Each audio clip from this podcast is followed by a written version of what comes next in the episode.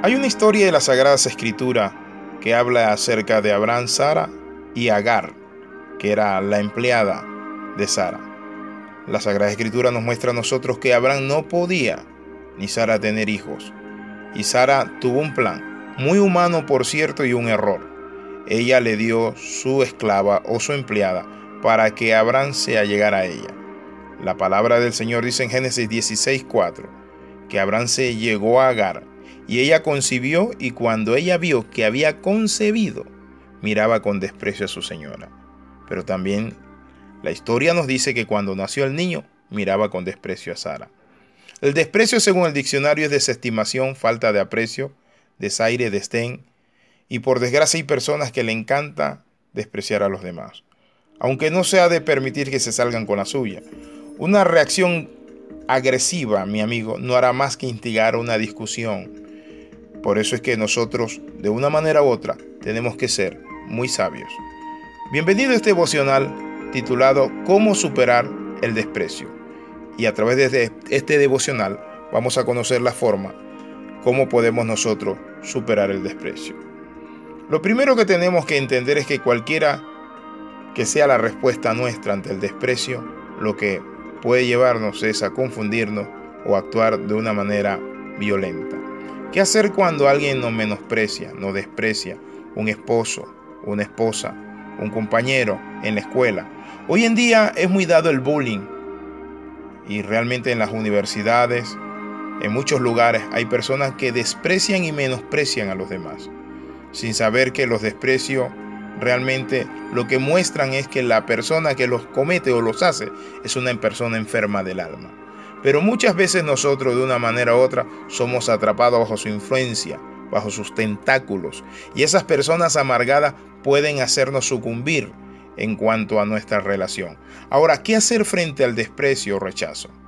Científicos de la Universidad de British Columbia y de California sugieren que el rechazo no solo daña la autoestima, sino que impacta la salud física al afectar el sistema inmunológico, por lo que es necesario aprender a superar el rechazo.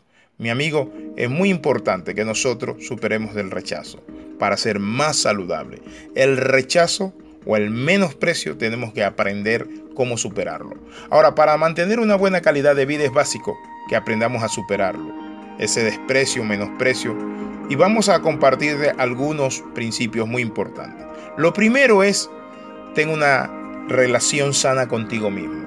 Valórate, respétate, apréciate como individuo como persona única, que tiene sus errores, sus debilidades, pero que una persona no puede ponerle el dedo, destruirla en un mundo donde hay tanto espacio. Todos estos sentimientos, mi amigo, cuando lo tenemos los proyectamos en nuestras relaciones personales. Es decir, hay un experto que dice lo siguiente y nos enseña que para lograr vencer el rechazo nosotros necesitamos entender quiénes somos y no valorarnos o evaluarnos de acuerdo al lente de lo que hacen las demás personas. En segundo lugar, comparte tus emociones. Busca a alguien, un pastor, un amigo, un consejero, alguien que te escuche, alguien de tu confianza y que tú puedas experimentar, compartir con él ese rechazo, eso que has sentido, que tú te puedas desahogar y evitar esa depresión. Lo otro, que debemos hacer es enfocarnos en las virtudes y los dones y talentos que Dios nos ha dado. La Biblia nos muestra que Dios nos ha hecho particularmente a nosotros. No somos iguales a los demás. Somos seres humanos inteligentes. Y quiero compartirte esto. Si quieres ver tu vida en relación a los demás, jamás lo vas a lograr. ¿Por qué? Porque todos somos diferentes. Todos de una manera u otra tenemos una forma de pensar, de actuar, sentimientos, gustos, emociones. Es decir, en una información publicada por, el, por un portal de la internet, dijeron lo siguiente, que un hombre se había suicidado de recibir tanto bullying en su trabajo. Se aventó al abismo. Mi amigo, no dejes que nadie marque tu vida. Lo importante es escuchar la voz de Dios. ¿Qué es lo que dice Dios de ti? Y cuando encontramos en la Biblia y buscamos, ¿saben qué? Hay mucha palabra de Dios y lo primero que dice la palabra en el Salmo 139, que nosotros somos la maravilla de Dios, nos hizo maravillosamente únicos. Por eso es que cada uno de nosotros Tenemos nuestra huella digital única. Mi amigo, ya somos 7 mil millones de habitantes en el planeta Tierra. Pero de todos los 7 mil no vas a encontrar a otro como tú. Entonces debemos canalizar toda esa fuerza que buscan poner sobre nosotros, debemos canalizarla de una manera especial. ¿Y saben cuál es la forma? Entender que aunque nosotros estamos en el mundo, no somos del mundo. ¿Qué significa esto? Somos ciudadanos del reino de los cielos. Tenemos un llamado de Dios, tenemos privilegios de Dios, tenemos dones y talentos. Dios nos hizo únicos. Y cuando Dios te hizo a ti y a mí, ¿sabe qué hizo? Rompió el molde. Es decir, nuestro Padre Celestial nos ama. Canaliza todo eso que tú tienes, la tristeza, el enojo, la depresión que sientes cuando te rechazan. Puedes enfocarlo en actividades de ejercicio, pero sobre todas las cosas, las actividades espirituales. Ora, dice la palabra, bendecid a los que os maldicen. La palabra del Señor dice que debemos cantar en todo tiempo. ¿Por qué andaré yo entristecido, dijo el salmista David, por la opresión del enemigo o de mis enemigos? No te oprimas tú mismo sabes que rechaza esa tristeza, rechaza el rechazo. No pierdas tu meta. Tenemos que tratar de comprender que las razones por las que nos rechazaron, mi amigo amado, es para que mejoremos nuestra forma de ser. Y si nos rechazaron y nos siguen rechazando, no somos moneditas de oro. Debemos reconocer, ¿saben qué? Lo que hemos logrado, lo que Dios nos ha dado. Debemos reconocer que aunque muchos nos rechazan, otras personas nos aman. Debemos aprender del rechazo.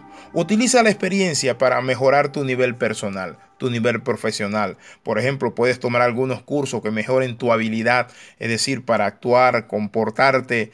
Y, pero sobre todas las cosas, uno, uno de los elementos muy importantes que hemos visto, ¿saben cuál es? Que las personas que se miran a sí mismas como hechas a la imagen y semejanza de Dios por un Dios inteligente y que son únicas, ¿saben qué? Trascienden.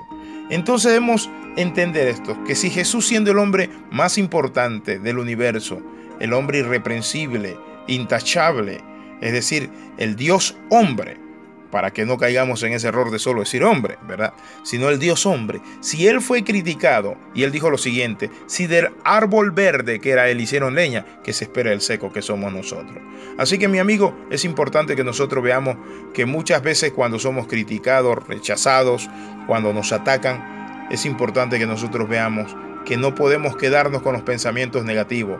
Debemos recordar que somos una persona y que no se define por lo que piensen los demás si crees en Dios y te valoras y te proyectas, es decir, en el futuro y en el presente como lo que eres, un siervo de Dios, una mujer de Dios, nadie tenga en poco tu vida. Oramos.